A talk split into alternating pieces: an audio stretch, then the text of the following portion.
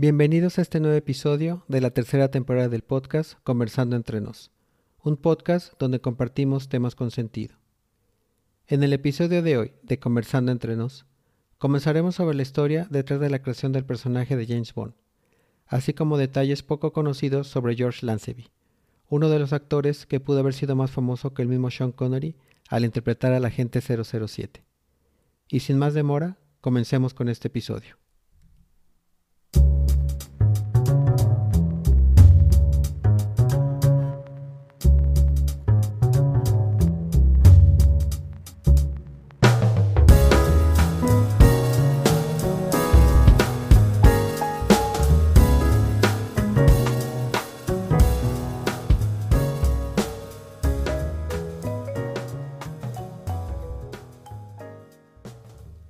¿Qué tal amigas y amigos? Yo soy el Bruja y nuevamente les doy las gracias por su tiempo.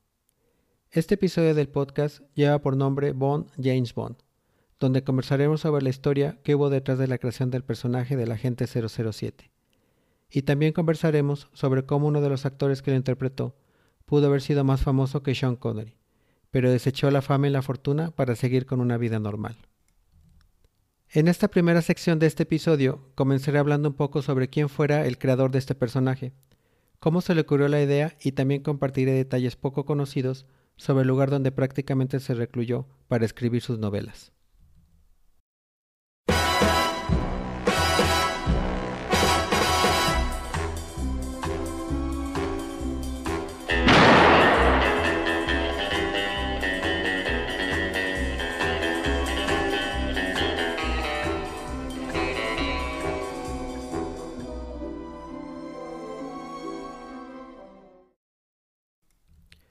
Ian Lancaster Fleming nació en una familia acomodada de Londres el 29 de mayo de 1908.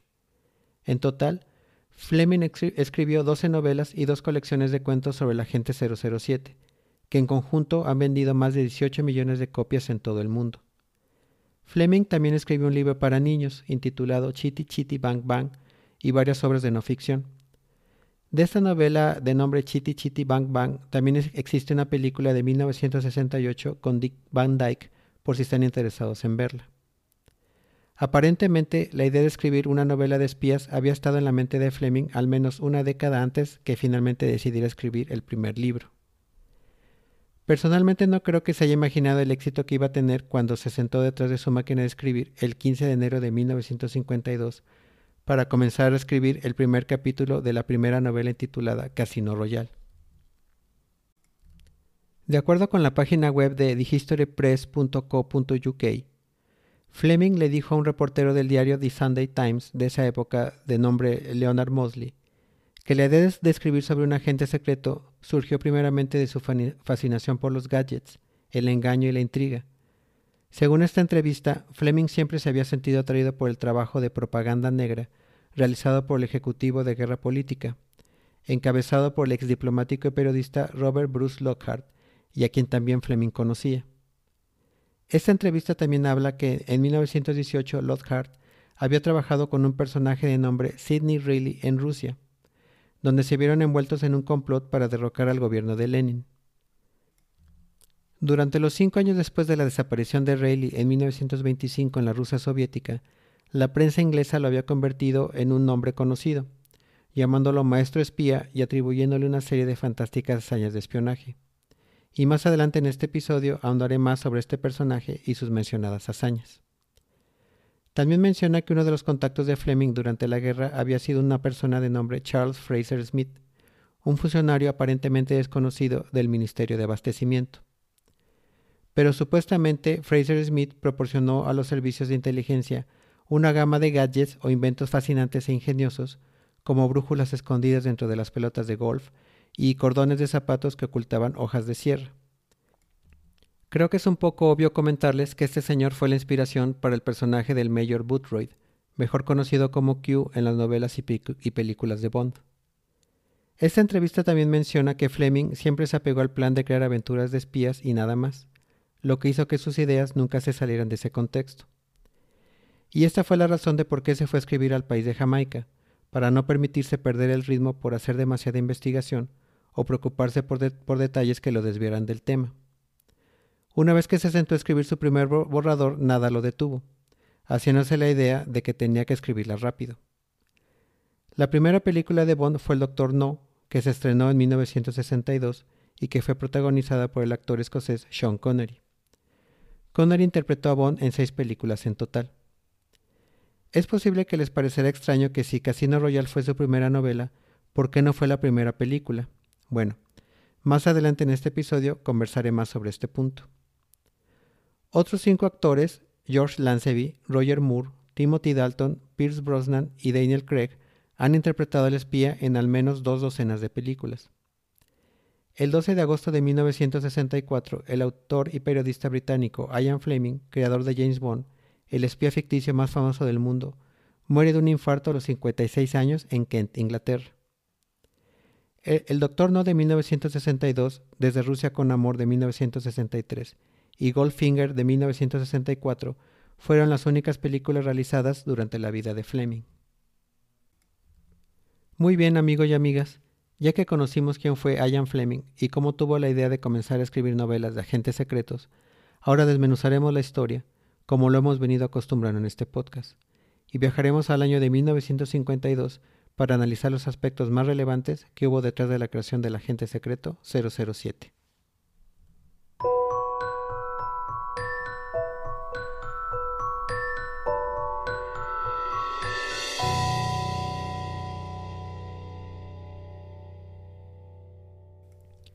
Recordemos entonces, estimados amigos y amigas, que el primer libro de Bond, Casino Royale, se publicó en 1953. La primera razón por la que Fleming escribió Casino Royale fue, y abro comillas, para distraerme de otros asuntos, tal cual lo compartió con el periodista del diario británico The Sunday Times. Fleming completó el manuscrito de 62.000 palabras en poco más de dos meses, y cuando pensó que era legible, se lo llevó a Londres y se casó con una señora de nombre Anne, que en ese verano recibió un pago de 100.000 libras esterlinas de su ex marido. Y aquí es donde les comparto el primer detalle interesante alrededor de esta novela. Fleming compró una casa de campo en Jamaica y le puso por nombre Golden Eye, así como posteriormente intituló su novela y después la película basada en este libro. De acuerdo con la página web de thehistorypress.co.uk, trabajando solo en Golden Eye, su casa de Jamaica, no habría distracciones. Fleming conocía la trama y los personajes. Había estado pensando en ello durante años, notando deliberadamente aspectos de los personajes que había conocido durante la guerra y que mencioné hace algunos minutos. Escribió dos mil palabras cinco días a la semana durante seis a ocho semanas. Trabajaba por las mañanas y bajo ninguna circunstancia se detenía a buscar nada. Por la tarde hacía las correcciones. El siguiente detalle interesante que les comparto es de dónde provino o cómo se le ocurrió a Fleming el nombre de James Bond. En el estante de su estudio de su casa en Jamaica estaba un libro, intitulado Guía de Estudio para los Pájaros de las Indias del Oeste, del ornitólogo y autor de nombre ni más ni menos que James Bond. Como lo conversé hace unos minutos, Fleming había creado el personaje de James Bond como resultado de leer sobre las hazañas del agente secreto británico Sidney Reilly, en los archivos del Servicio de Inteligencia británico durante la guerra. Aparentemente había aprendido mucho sobre la historia operativa del archivo del departamento, incluido su papel en el mayor golpe de inteligencia de la Primera Guerra Mundial. Y aquí donde les comparto otro detalle interesante alrededor de este personaje, y es que el mayor golpe de la inteligencia británica durante esa guerra fue el descifrado del código diplomático alemán 0070, que posiblemente le sirvió de inspiración para el propio código de Bond, o sea, el número 007. Su interés y conocimiento de los archivos de los casos de la Primera Guerra Mundial le permitieron a Fleming recurrir a una rica mina de personajes, experiencias y situaciones que resultarían importantes para crear el mundo ficticio de James Bond. Ian Fleming había estado al tanto de la reputación del agente Reilly durante mucho tiempo y además que escuchó esos recuerdos del hombre que no solo había conocido a Riley personalmente, sino que estuvo con él durante los acontecimientos de la Revolución Rusa y que fue Robert Bruce Lockhart, que también mencioné hace algunos minutos. Con toda esta información, Fleming tuvo muchos elementos para pegarse una sola fórmula, produciendo una biblioteca de 14 libros sobre Bond, comenzando con Casino Royale en 1953 y terminando con Octopussy and the Living Daylights en 1966, que inspiró la serie de películas y generó 24 libros más, escritos por otros seis autores sobre el agente secreto. Bueno, pero ¿qué fue de los otros agentes secretos antes del 007? Los 00 que faltan, o sea, el 002, 003, 004 y 009, habían sido asesinados en diferentes películas, aunque no se sabe cómo. El 006, supuestamente muerto, regresa como el villano en GoldenEye antes de ser eliminado. Si bien el 001 y 005 nunca se han mencionado, el 008 sin nombre se menciona en varios puntos como el reemplazo de Bond en caso de su muerte o de ser retirado de una misión por insubordinación, así como sucede en la última película de Bond donde ya aparece una mujer como, como el agente 008. ¿Qué tan relevante fue la casa de GoldenEye de Jamaica para Fleming y sus novelas? Fleming escribió todos sus libros de James Bond desde GoldenEye, su casa de invierno en Jamaica. En ese entonces aún era una colonia británica llena de plantaciones de caña de azúcar. Jamaica no obtendría la independencia sino hasta 1962. La nación isleña también ocupa un lugar destacado como escenario en los libros y las películas y también influyó en las bandas sonoras de las películas de James Bond. Les voy a compartir cinco datos curiosos de Jamaica y sus vínculos con el escritor. Cuando Fleming visitó Jamaica por primera vez para asistir a una conferencia naval en 1943, se quedó con su amigo eh, de nombre Ibar Bryce en las Montañas Azules, una cordillera en el lado este de la isla que alcanza los 7.400 pies de altura. Según contaba el autor, fue aquí, en la casa de la esposa de Bryce, donde Fleming decidió vivir en Jamaica y escribir. Como lo conversamos hace unos minutos, Fleming ya había decidido durante la guerra que quería escribir historias de espías, pero este viaje a Jamaica le dejó claro su futuro hogar y también un escenario recurrente para las novelas de James Bond. De acuerdo con el sitio businessinsider.com, Bryce estaba convencido de que Fleming no la estaba pasando bien, ya que lo visitó en la temporada de lluvias y llovió muchísimo durante la mayor parte de su estancia. Pero Fleming le demostró que estaba equivocado cuando le dijo a Bryce, y abro comillas, Sabes, Ibar, he, he tomado una gran decisión. Cuando hayamos ganado esta maldita guerra, me iré a vivir a Jamaica. Solo vive en Jamaica y diviértete. Nada en el mar y escribe libros. Cierro comillas. Hoy en día las montañas azules junto con las montañas John Crow son patrimonio de la humanidad por la UNESCO, conocidas por la producción de café, el clima brumoso, la amplia observación de aves y los senderos para caminatas.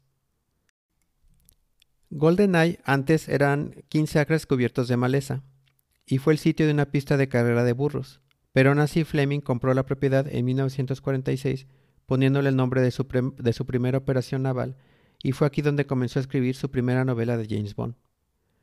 Fleming había tomado el nombre del personaje del ornitólogo James Bond, que escribió el libro Pájaros de las, de las Indias del Oeste. Y como tal, era un observador de aves, y cuando vio el nombre pensó que era un nombre rápido, normal y poco romántico que sonaba masculino. O sea, fue el nombre perfecto para el espía de sus libros. Otro dato poco conocido es que el verdadero Bond no sabía que Fleming se había apropiado de su nombre sino hasta 1961, cuando los libros se hicieron populares. Los dos se conocieron en 1964 y se hicieron amigos cuando Bond, el verdadero Bond, y su esposa Mary Wickman Bond aparecieron inesperadamente en la, en la hacienda de GoldenEye. Más tarde ese mismo año, Fleming muere de un ataque al corazón en, en Kent, Inglaterra. Antes de proseguir con este episodio del podcast, quiero mencionarles que si están interesados en la transcripción de este episodio, la pueden encontrar por la página web de Crispeta Productions en www.crispetaproductions.website. Y también por YouTube e Instagram pueden ver imágenes y videos sobre este episodio. Solo recuerden buscarme como Crispeta Productions en todas las plataformas y darle like o me gusta. Bien. Cada invierno Fleming regresaba a GoldenEye para escribir la próxima aventura de Bond, y finalmente escribió un total de 13 novelas y dos cuentos, pero casi desde el principio Fleming se imaginó que sus novelas se adaptarían al cine. Otro dato que creo que es poco conocido es que la primera ocasión que se interpretó a James Bond no fue en cine sino en, la televisión. En 1954 Casino Royale se adaptó para la TV estadounidense y se transmitió por la CBS y fue protagonizada por un actor de nombre Barry Nelson, pero esa versión fue más bien una versión americanizada del personaje, tanto que hasta le llamaban Jimmy Bond Pero para Fleming esto no fue suficiente y fue por más. Vendió los derechos cinematográficos de Casino Royale al actor ruso Gregory Ratov, pero Ratov nunca pudo persuadir a nadie para que hiciera una película sobre un espía inglés poco conocido. En 1959 Fleming conoció al productor irlandés Kevin McClory y junto con el guionista Jack Whittingham escribieron un guion original que llevó a Bond a una aventura acuática para detener una bomba nuclear que había caído en manos de un nuevo y diferente tipo de enemigo, una organización criminal internacional, y aquí es donde nace el archienemigo de Bond, Spectre. Desafortunadamente para Fleming, el guion nunca se materializó en una película terminada. Fleming sí consideró este guion como una buena idea y entonces insistió, lo retomó y lo amplió publicando como la octava novela de Bond en 1961. Este libro es el que posteriormente se conoció como Thunderbolt, pero Fleming cometió un error. No le dio crédito de escritura ni a McClory ni a Whittingham y tampoco obtuvo su permiso para novelizar su guion, y como era de esperarse, McClory lo demandó. Para los que somos seguidores de las películas de Bond, puedo pensar que al escuchar el nombre de GoldenEye, inmediatamente se nos viene a la memoria la película número 17 del espía, que fue protagonizada por Pierce Brosnan. El nombre de este libro proviene de la finca jamaicana donde Ian Fleming escribió sus novelas. James Bond ha sido representado en las novelas de Fleming, así como en cuentos, el radio y hasta cómics, y realmente creo que con más de 20 películas realizadas sería muy difícil que sea olvidado. Prácticamente 50 años después, Bond sigue vigente. Bien, continuemos con este episodio conversando sobre todos los actores que le han dado vida a James Bond, tanto en la televisión como en el cine. Como lo mencioné hace unos minutos, Barry Nelson fue realmente el primer Bond. Nelson, construyó su carrera como actor eh, no en la TV, sino en Broadway. Su versión de Bond fue, y abro comillas, una versión asexuada y sombría, vestida como una pájara torcida, tal cual lo describió el diario Los Angeles Times de aquella época. Nelson fue el primero en presentar a Bond al, mundo de la televisión e hizo su debut a través de una adaptación televisiva en vivo de Casino Royale en la serie de antología llamada Clímax de la CBS. Nelson ha sido el único Bond estadounidense, conocido como Jimmy Bond, pero fue bien recibido por el público cuando el programa se, transmitió en 1954. O sea, realmente no fue un fracaso, sino que eh, el, público estadounidense sí recibió bien a este personaje. El, siguiente actor fue Sean Connery, eh, donde ocho años después del éxito televisivo de 007 de Nelson, llegó Sean Connery y, según los textos, fue el actor que transformó el papel de Bond, convirtiendo al agente secreto en un personaje destacado de la pantalla grande con, carisma y sofisticación. Recordemos que su primera película fue El Doctor No en 1962. Fleming quedó tan impresionado con el papel, de Connery que escribió sus novelas posteriores más cerca de la personalidad y los antecedentes de ese actor. Para muchos fanáticos, la interpretación de Connery del agente británico es vista como el Bond por excelencia. Bond encendería la carrera de Connery y lo interpretaría en seis películas más, no de manera consecutiva, y más adelante ahondaré en este punto. Su última película como James Bond fue la de 1983, la de Never Say Never Again o Nunca digas nunca jamás. Yo creo que para muchos, Connery será recordado por llevar el personaje al escenario internacional y cautivar al público con sus martines sacudidos, no revueltos. Pero es verdad que eh, Connery fue el mejor Bond. Después de, la película Solo se vive dos veces de 1967, Connery se toma un descanso del personaje y aquí entra otro, actor de nombre David Niven, quien ocupó su lugar en Casino Royale, realizando una versión satírica del 007 de Fleming. Aunque el productor Charles K. Feldman originalmente quería que Eon Production desarrollara la película, las negociaciones fracasaron, lo que hizo que los fans vieran la película como una anomalía para la franquicia. Considerado a sí mismo como una elección inusual para interpretar a Bond, Niven describió al personaje como un espía sensato y estratégico, aunque con clase, que podía ver más allá de los encantos de las damas. Les comparto que Fleming originalmente modeló su personaje de Bond a partir de Niven, pero teniendo en cuenta que el actor estaba haciéndose viejo, nunca tuvo la, la oportunidad de repetir este papel. El siguiente actor que interpretó a Bond durante el descanso de Connery fue alguien que se llamó George Lanceby. Su historia es poco conocida, pero me parece que es muy interesante. y realmente algunos consideran que ha sido el mejor Bond por encima de Connery. George Lanceby interpretó al agente británico únicamente en la película Al Servicio Secreto de, Su Majestad en 1969. Aunque las, opiniones varían en varios textos sobre su actuación, los críticos están de acuerdo en que el tono de la película coincide más con las novelas de Fleming. Pero, ¿por qué fue que Lanceby llegó a actuar al personaje de Bond cuando era un vendedor de autos en Australia? Hay un documental en el, servicio de streaming llamado Hulu, donde el propio Lanceby narra su historia. Y él mismo cuenta que tuvo mucha suerte, ya que él no debió de haber vivido más allá de los 14 años, por una enfermedad en sus riñones, pero sobrevivió y comenzó su vida laboral primero como mecánico y después como vendedor de autos en Australia donde conoció a la mujer que describe como la mujer de su vida. El padre de esta chica era un personaje adinerado de Australia, quien se oponía a su relación, y envía a su hija a estudiar a Inglaterra para separarlos. Y es aquí donde en 1964 Lanceby se muda a Londres con la esperanza de encontrar a la joven y casarse con ella. Ya estando en Londres, sí encuentra de nuevo a la chica, pero la historia de ambos es un poco complicada rompían y volvían a estar juntos eh, hasta que se, separan definitivamente. En esa tortuosa historia de amor, Lanceby tiene que trabajar para sobrevivir y vuelve a trabajar como vendedor de autos y mecánico, pero ahora en Londres.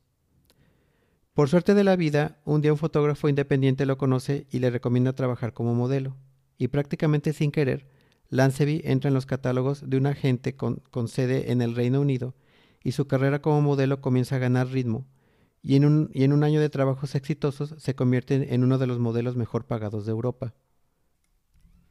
Según la página web de m16hq.com, el entonces joven de 28 años ganó más de 40.000 libras esterlinas de su profesión de modelo en 1967. Lo más memorable es que fue la cara de, Marlboro en sus campañas publicitarias, donde fue conocido como el hombre Marlboro europeo. Antes de la audición para el papel de 007 de Fleming, la única experiencia cinematográfica de Lanceby fue un papel en una parodia italiana de Bond de 1965, llamada Espionaje en Tangiers. Y así cuando Sean Connery renunció al papel de 007 después de su quinta película, eh, la de Solo se vive dos veces, su agente le sugirió que asistiera a la audición para Bond.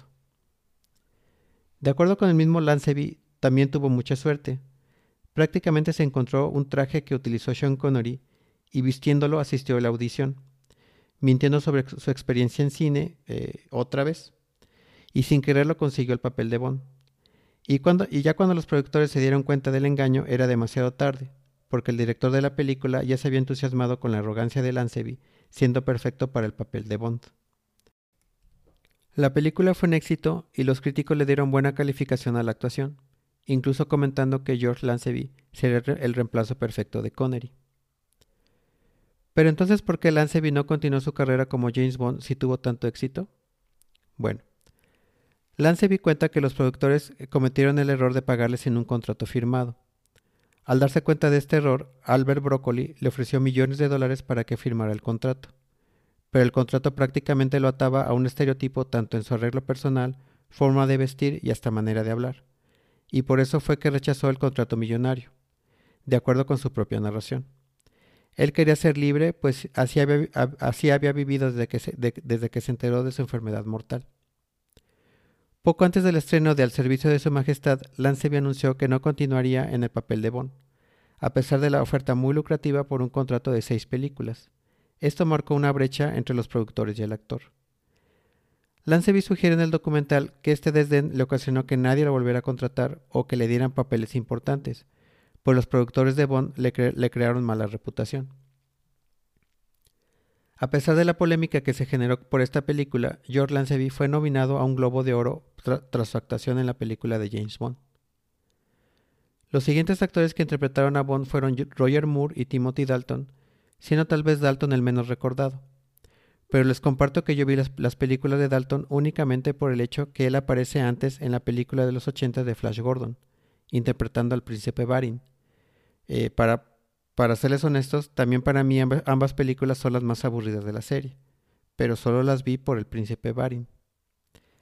Después llegaría Pierce Brosnan y finalmente Daniel Craig. Les comparto que muchos fanáticos de la serie se quejaron de que Craig no se ajustaba a la descripción del personaje alto, moreno y galán, y se burlaban del actor llamándolo como James Blonde o también James Bland. Craig llevó a Bond al siglo XXI. Su versión de Bond volvió a la visión original de Fleming, junto con las mejores características de los Bonds anteriores a él. La última película de Bond a la fecha es Sin Tiempo para Morir del 2021 y es la última que protagonizará Daniel Craig. Bien, volvamos de nuevo un poco al pasado para conversar sobre lo que sucedió con la casa de campo de GoldenEye después de fallecer Ian Fleming. El hijo de Fleming, de nombre Caspar Fleming, heredó GoldenEye después de la muerte de su padre. Cuando Caspar muere en 1975, la propiedad se vendió a Bob Marley, quien al año siguiente la vendió a Chris Blackwell, el productor discográfico que descubrió a Marley y fundó Island Records. GoldenEye es ahora un complejo de 52 acres y todavía es propiedad de Blackwell. El bungalow frente a la playa de Fleming, que se llama Fleming Villa, donde escribió todos sus libros de Bond, está disponible para alquilar.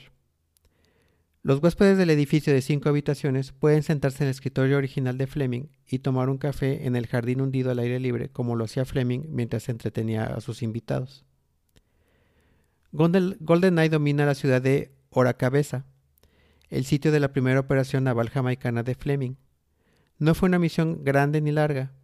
Fleming solo estuvo allí durante un breve periodo de tiempo en 1942 para investigar la actividad de los submarinos alemanes en el Caribe.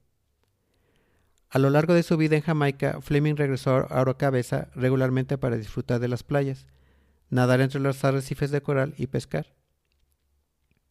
Incluso ahora existe una playa llamada James Bond Beach para honrar a Fleming y a su, espía, ficticio.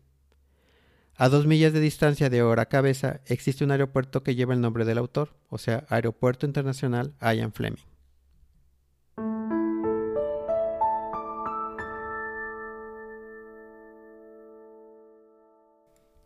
Muy bien amigos y amigas, ya para finalizar con este episodio, Recordemos que conversamos sobre la vida de Ian Fleming y cómo fue que se inspiró para escribir sus novelas sobre James Bond y toda la historia poco conocida alrededor de sus novelas. También recordamos a los actores que han interpretado al personaje de James Bond y en especial conversamos sobre la vida de George Lanceby y cómo una serie de coincidencias y de buena suerte lo llevaron a personificar al espía. Finalmente conocimos cómo se llama y dónde se encuentra la casa de campo GoldenEye, donde prácticamente se escribieron todas las novelas de Fleming. Podemos concluir, estimados amigos y amigas, que con la información compartida en este episodio, que a pesar de las intenciones originales de Fleming, el personaje de James Bond se ha convertido en uno de los personajes más emblemáticos y reconocibles de la historia del cine. También conocido como 007, Bond ha sido interpretado por seis actores, cada uno aportando su propia interpretación al personaje, desde la suavidad de Sean Connery hasta el humor irónico de Roger Moore y la brutalidad de Daniel Craig. 53 años y 24 películas después, no hay otra franquicia cinematográfica que pueda presumir de la longevidad de Bond. La franquicia ha soportado críticas de misoginia, actores que abandonan el papel sin previo aviso, éxitos y fracasos de taquilla, disputas por derechos, quiebras y hasta un cameo de Madonna. Los directores, actores y escritores cambiarán, pero Bond estará siempre presente en la tradición de la cultura pop. Gracias por su tiempo y no se pierdan el siguiente episodio donde hablaremos sobre una noticia del 30 de marzo de 1987 que detalla cómo una de las pinturas de Van Gogh se vendió por casi 40 millones de dólares. Y viajaremos en el tiempo para conversar sobre por qué esta obra de arte es tan valiosa y qué relación tiene el pintor Paul Gauguin con esta pintura y la vida de Van Gogh. Yo soy el Bruja y les doy las gracias por haber escuchado este episodio de Conversando entre nos.